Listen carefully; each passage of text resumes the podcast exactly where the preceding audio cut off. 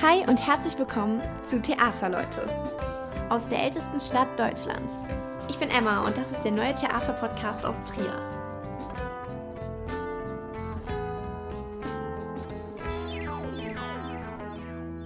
Hallo und ein ganz herzliches Willkommen zu einer neuen Folge dieses Podcasts. Ich hoffe, euch geht es allen gut da draußen. Auch heute sitze ich nicht alleine vom Mikrofon, sondern habe jemanden zu Gast. Ich freue mich sehr, dass er da ist, Lennart Hillmann. Hi.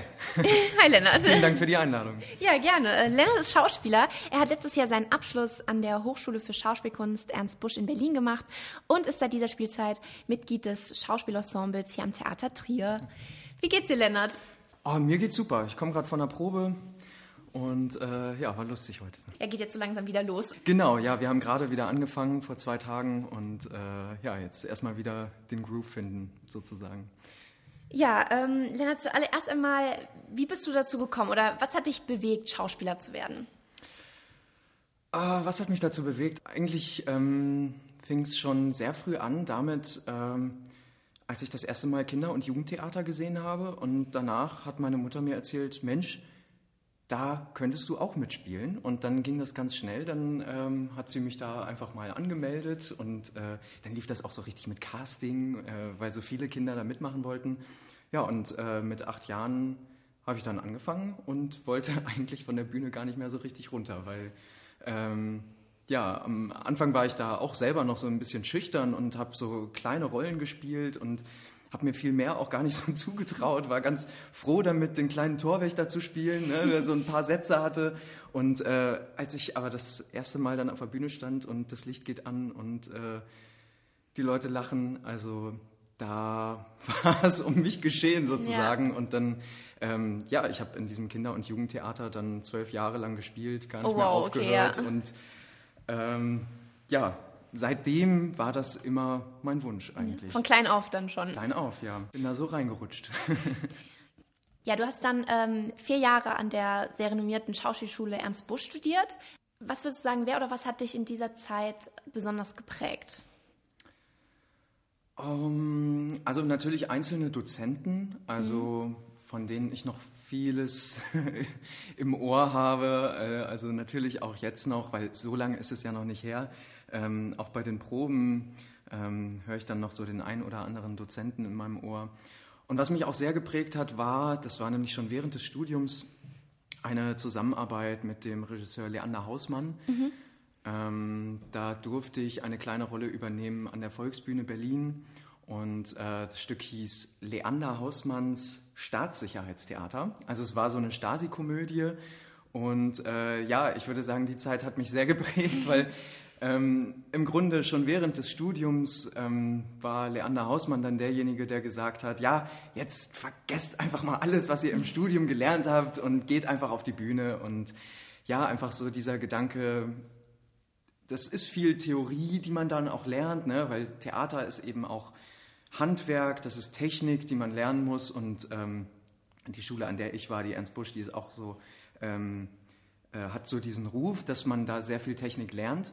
Ähm, was ich aber sehr gut finde, weil ich habe wirklich so, ne, also man muss sich das vorstellen wie so ein Werkzeugkoffer und dann kriegt man das eine Werkzeug dazu und noch ein Werkzeug, also in Form von, man lernt Bogenschießen und Tanzen und Akrobatik und sonst was alles und das sind alles so die Werkzeuge, die man, mit denen man in seinem Koffer durch die Gegend geht und äh, sobald man dann auf einer echten Bühne steht, merkt man, okay, das muss man jetzt auch wieder vergessen, loslassen ne, und äh, richtig ins Spielen kommen. Mhm. Aber hast du auf jeden Fall eine super Grundlage.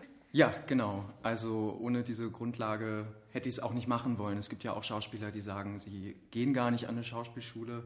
Das gibt es durchaus auch. Aber also ich für mich habe das sehr genossen. Also vier Jahre lang einfach in so einem geschützten Raum mich ausprobieren und äh, genau. Und freue mich natürlich jetzt umso mehr seit dieser Spielzeit so aufs Publikum losgelassen zu werden.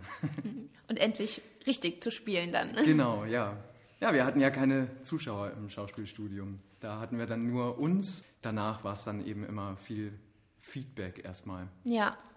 Ja, das ist ja bestimmt dann auch nochmal ähm, ja, der nächste Step, wenn du auf einmal Zuschauer hast, die Rückmeldung vom Publikum und so.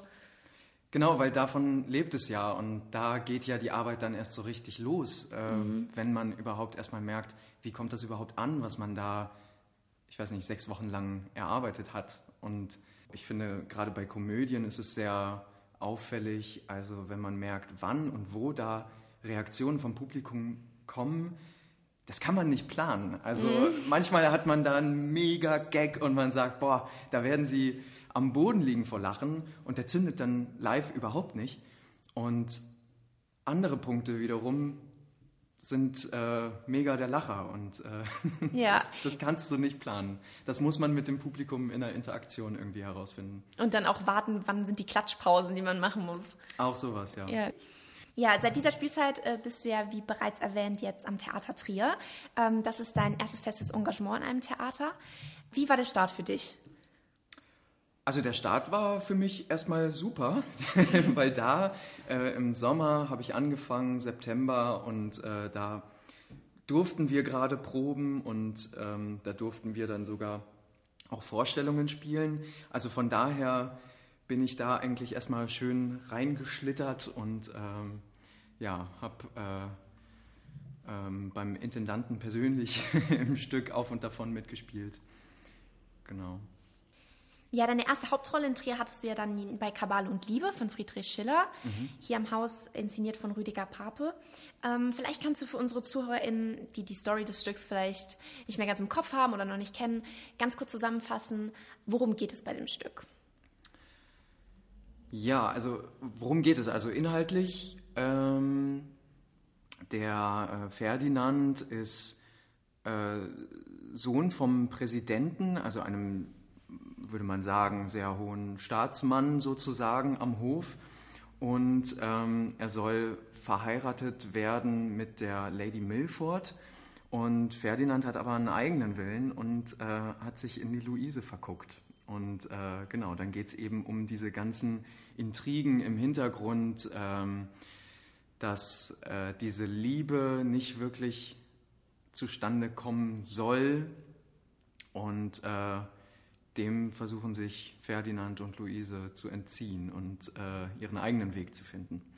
Ja, würdest du sagen, das Stück ist ja jetzt schon etwas älter, dass es auch eine Message gibt, die vielleicht noch auf die heutige Zeit übertragbar ist? Ich finde sogar sehr vieles. Also es geht ja in dem Stück vor allem um die Ständeunterschiede. Mhm. Also das äh, spürt man auch heute, wenn man es liest, noch sehr stark. Und nun haben wir keine Stände mehr in unserer Gesellschaft.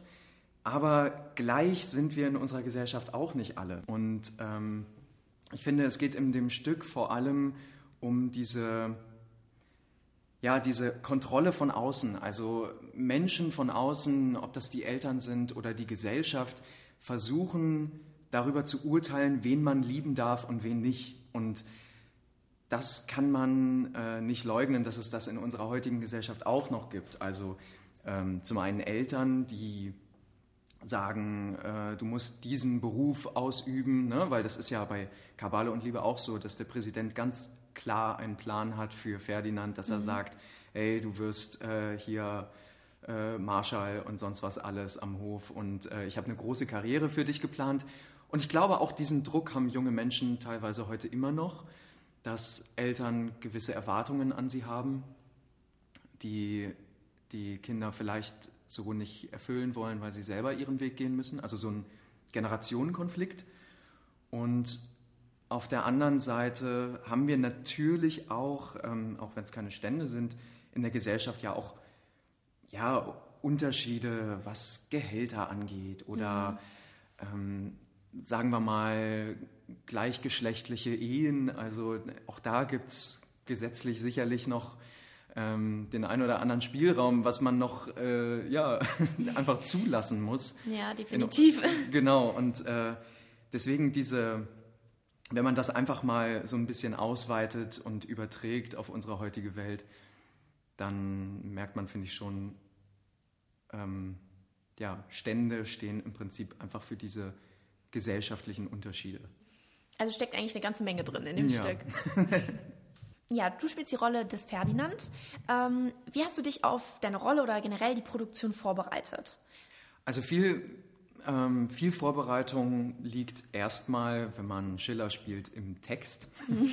also zum einen ist es natürlich ähm, viel Text zu lernen und ähm, den sich vor allem, finde ich, so umgänglich zu machen, also dass man ihn sprechen kann, als wäre es, ne, als würde ich jetzt mit dir gerade reden, ne? ja. ne? weil äh, im Endeffekt ist nichts schlimmer, als wenn man irgendeinen Schiller so total gestelzt daherredet.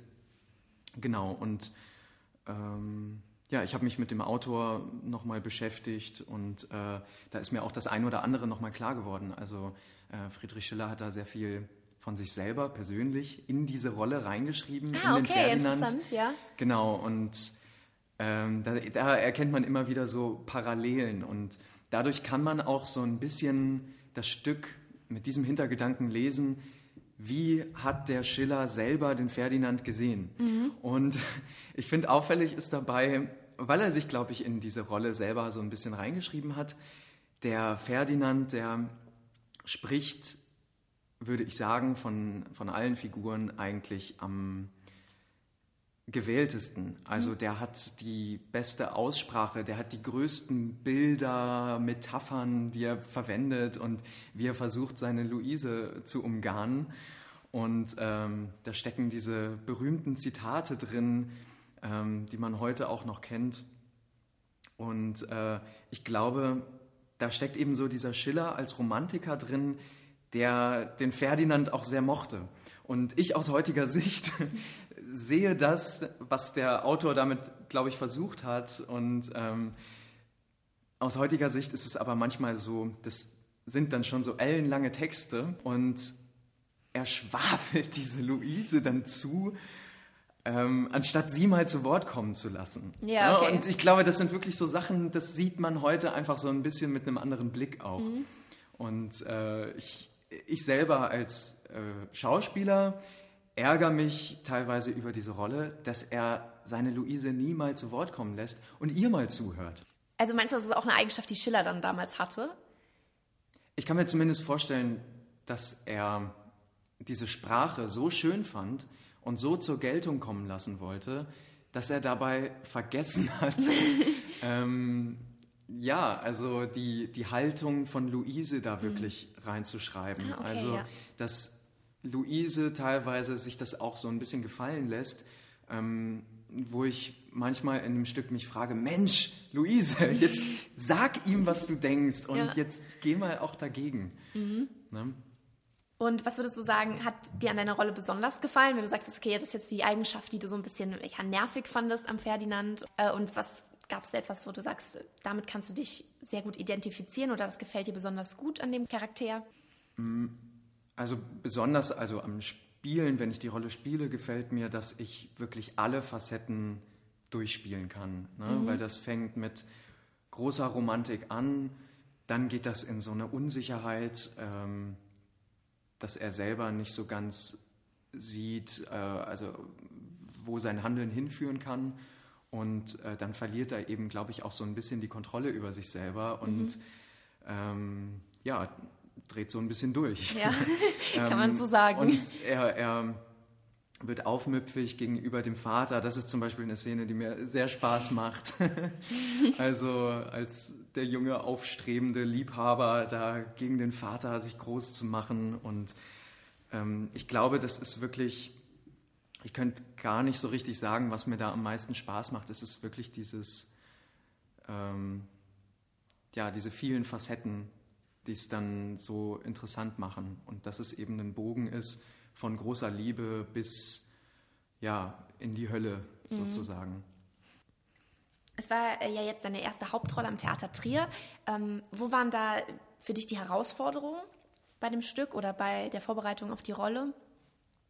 Ähm, also die Herausforderung war natürlich einmal, ähm, wenn man eine große Rolle spielt, dann ist man eben auch bei fast jeder Probe und ja. dementsprechend ähm, voll da sein, den Text parat haben und ähm, genau wissen, was man da tut. Und ähm, ja. Und die Sprache vielleicht in dem Fall auch nochmal bei Kabale und Liebe, oder? Genau, die Sprache auf jeden Fall. Also genau, mit der Sprache hatte ich dann schon ein bisschen zu tun. Also bis ich mir das so richtig äh, bis ich die Sprache so selber richtig fühlen konnte. Mhm. Und genau, eine weitere Herausforderung bei dieser Arbeit war natürlich auch so ein bisschen, ähm, wir haben es komplett inszeniert auf Abstand.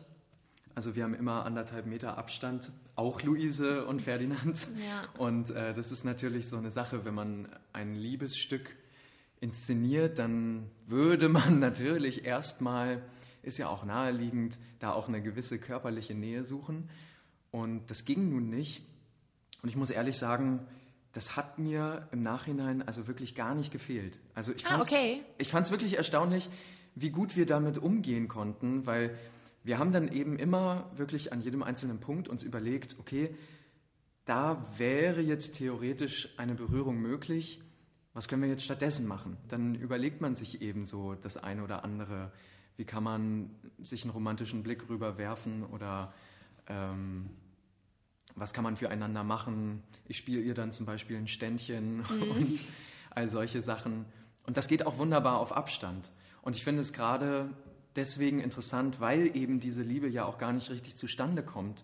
Und ähm, der erste Satz, den Ferdinand zu Luise sagt, ist, du bist blass, Luise. Also das heißt, sobald dieses Stück losgeht, ist das Problem eigentlich schon da. Und die richtige Romantik haben wir eigentlich von Anfang an nicht, sondern mhm. von Anfang an merkt man, da liegt ein Problem drunter. Und ähm, deswegen, das sind wie so zwei Magneten, die sich irgendwie anziehen, aber eben auch abstoßen. Und äh, genau das sieht man dann, glaube ich, auch so auf der Bühne. Also, Und da hat der Körper oder der Kontakt dann gar nicht groß gefehlt? Nee, der hat tatsächlich nicht gefehlt. Also, ja. Ja, gespielt werden konnte Kabal und Liebe ja bisher leider noch nicht. Durch Corona war ja dann erstmal eine recht längere Pause. Mm, was hast du in der Zeit gemacht, wo kein Theater stattfinden konnte? Oh, ich habe äh, allerhand gemacht. Also ich wollte ja nicht ähm, faul zu Hause rumsitzen, sondern ähm, ich habe die Zeit genutzt, äh, mich selber weitergebildet. Ne? Ich habe äh, Schauspiel, Handbücher gelesen zum Beispiel und ähm, Masterclasses gemacht. Da gibt es dann so Videoaufzeichnungen von großen legendären Schauspielern, die darüber berichten, was sie ähm, so weitergeben können einfach. Und ich habe und das äh, schaut man sich dann an, oder? Ähm? Genau, das schaut man sich dann an und ich sitze dann im Wohnzimmer und mache mir da ganz viele Notizen ja, okay. und äh, streiche mir da irgendwas an in meinen Büchern und äh, genau, auch das hat mir auch nochmal geholfen, weil wir hatten ja wirklich, ja, wie lange war das? Ich glaube wirklich drei Monate zwischen unserer Generalprobe von Kabale und Liebe, bei der wir schon, also wir wussten schon relativ früh, dass wir es nicht zur Premiere bringen werden. Ja. Und dann eben der Wiederaufnahmeprobe, die wir jetzt vor ein paar Wochen hatten. Mhm. Und äh, genau, da lagen ungefähr drei Monate dazwischen.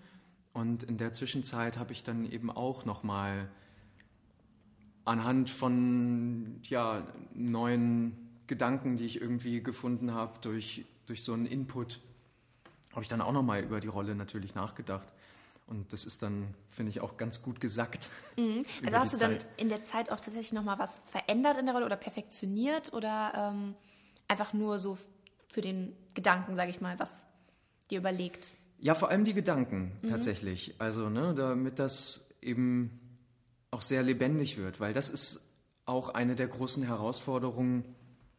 Man muss ja permanent in dieser Figur denken und dass man eben, also wie ich vorhin gesagt habe, Schauspieler wenden ja auch viel Technik an, man muss sich überlegen, wie waren die Verabredungen, wann geht man wohin, ähm, an welcher Stelle habe ich was gesagt und äh, diese Technik, die muss man dann zur Seite schieben und eben mit Gedanken füllen und mhm. mit Leben füllen, dadurch auch. Und äh, genau, ja, ich glaube, da habe ich noch so ein paar neue Sachen für mich herausgefunden. Das heißt, ähm, kurz vor der Aufführung oder während du spielst, denkst du dann auch komplett in der Rolle? Ach, das kommt ganz drauf an. Also ich finde gar nicht unbedingt, dass es zwingend notwendig ist, dass man sich jetzt schon lange vorher in die Rolle reinfühlt mhm. oder so. Man muss einfach nur, zumindest geht es mir so, da hat jeder ja auch seinen eigenen Umgang. Ich muss fokussiert sein, ich muss wissen, was mache ich gleich auf der Bühne. Und äh, das gehe ich dann, eigentlich gehe ich vor jeder Szene, die ich spiele, die komplette Szene in meinem Kopf nochmal durch. Ah, okay. Und damit ich, wenn ich dann auf der Bühne bin, all diese technischen Fragen und dass ich das vergessen kann und im Moment sein kann und mich darauf verlassen kann, dass ähm, mein Körper genau das macht, was er machen soll im richtigen Moment. Ja, ähm, momentan probst du ja Huckleberry Finn. Also da haben jetzt die Proben angefangen seit ein paar Wochen ähm, nach der langen Pause eben. Ähm, wie war das für dich jetzt wieder anzufangen im Theater, nachdem so lange ja nichts ging quasi? Es war tatsächlich erstmal so ein bisschen äh, merkwürdig. Man steht dann da plötzlich wieder und äh, fängt ein neues Stück an. Und ähm, ja, wir sind dann so langsam, finde ich, reingekommen in dieses Abenteuer vom Huckleberry Finn und äh, dann hieß es auch schon wieder, ja, wir pausieren jetzt nochmal mhm. die Proben. Also ähm, genau, also ich, ich, finde, so es ist schon, es ist schon merkwürdig irgendwie gerade diese Zeit, dass man dann so lange irgendwie ich meine, ich bin fürs Theater nach Trier gezogen. Ja, und, war bei mir genauso. Und genau, und war dann eben lange Zeit äh, jetzt gar nicht im Theater. Aber umso schöner, eben jetzt wieder bei den Proben zu sein. Und ich habe jetzt auch ähm, die letzten Tage wieder gemerkt, also ja, wie schön das ist, was das für einen Spaß macht mit den Kollegen.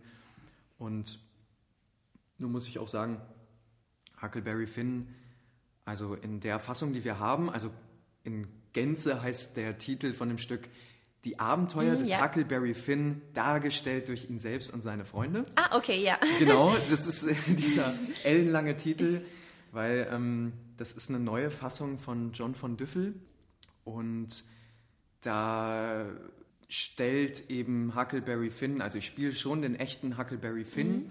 aber er erlebt nicht live die Abenteuer, sondern erzählt sie sozusagen nach. Äh, gemeinsam mit den mit seinen Freunden. Genau, mit seinen Freunden, wenn man so will.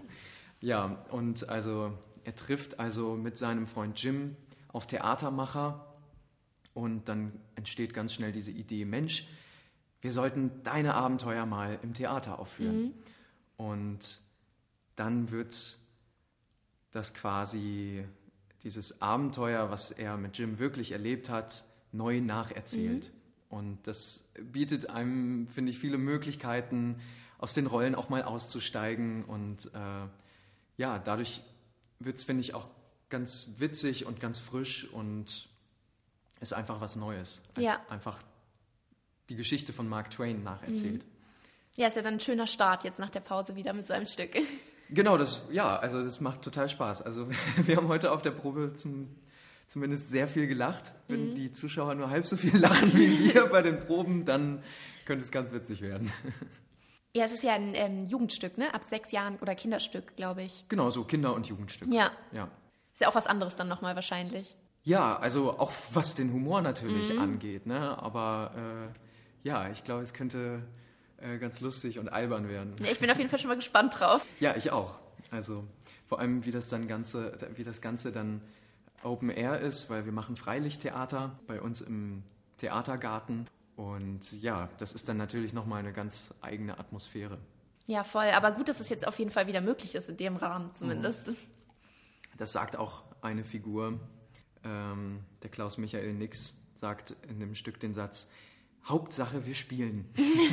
ja, gut, das kann man sehr wörtlich nehmen in dem Fall. Und ich glaube, das äh, werden die Zuschauer auch sehr wörtlich nehmen ja. in dem Moment.